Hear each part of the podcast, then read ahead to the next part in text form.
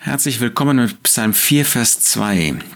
Da sagt der Psalmist David, wenn ich rufe, antworte mir, Gott meiner Gerechtigkeit. In Bedrängnis hast du mir Raum gemacht, sei mir gnädig und höre mein Gebet.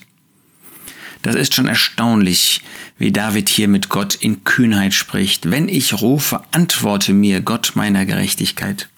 Das ist nicht fehlende Gottesfurcht, das ist nicht fehlender Respekt. David kannte seinen Herrn und er wusste, dass er antworten würde. Er kannte Gott, dass er jemand ist, der auf Gebete eine Antwort gibt und gerne antwortet. Und deshalb ruft er ihm zu, antworte mir, Gott meiner Gerechtigkeit. Er wusste, wer Gott ist, er wusste, wer er, der kleine David war. Er wusste auch, dass er versagt hatte, immer wieder versagt hatte. Und doch kann er mit dieser Kühnheit zu Gott rufen. Und ich frage mich, ob ich das tue. Wirst du das tun, wenn du in einer Not bist, wie er in einer Bedrängnis, dass du so rufst, Gott antworte mir, Gott meiner Gerechtigkeit? Ja, das dürfen wir tun. Wir dürfen von Gott mehr erwarten als wir von Menschen erwarten. Wir dürfen von Gott mehr erwarten, als was wir im Allgemeinen tun. Wir wollen das in Respekt und in Gottesfurcht ausdrücken. Aber dann sagt er, antworte mir Gott meiner Gerechtigkeit.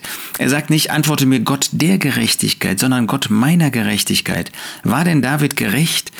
Nun, im absoluten Sinn war er das natürlich in Christus geworden, aber das kannte er ja gar nicht. Er kannte das Erlösungswerk noch nicht, weil es noch nicht geschehen war. Wir kennen das und wissen deshalb, dass wir Gerechte sind in Christus, aber er wusste das nicht. Das kann also nicht gemeint sein. Nein, er spricht von praktischer Gerechtigkeit. Er hatte hier, führte gerade ein Leben, wo er nicht auf seinem Gewissen etwas hatte, was zwischen ihm und Gott stand. Und so konnte er von dem Gott seiner Gerechtigkeit sprechen, weil er in Gemeinschaft mit Gott lebte. Das ist die Frage, ob das in deinem, in meinem Leben wahr ist. Können wir wirklich zu Gott rufen als dem Gott meiner Gerechtigkeit?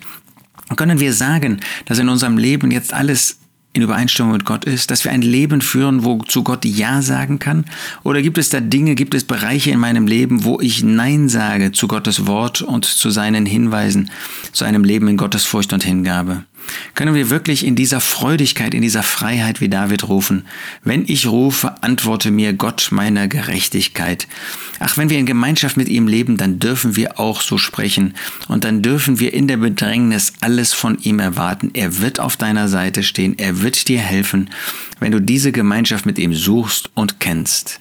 Wenn ich rufe, antworte mir, Gott meiner Gerechtigkeit. In Bedrängnis hast du mir Raum gemacht. Sei mir gnädig und höre mein Gebet.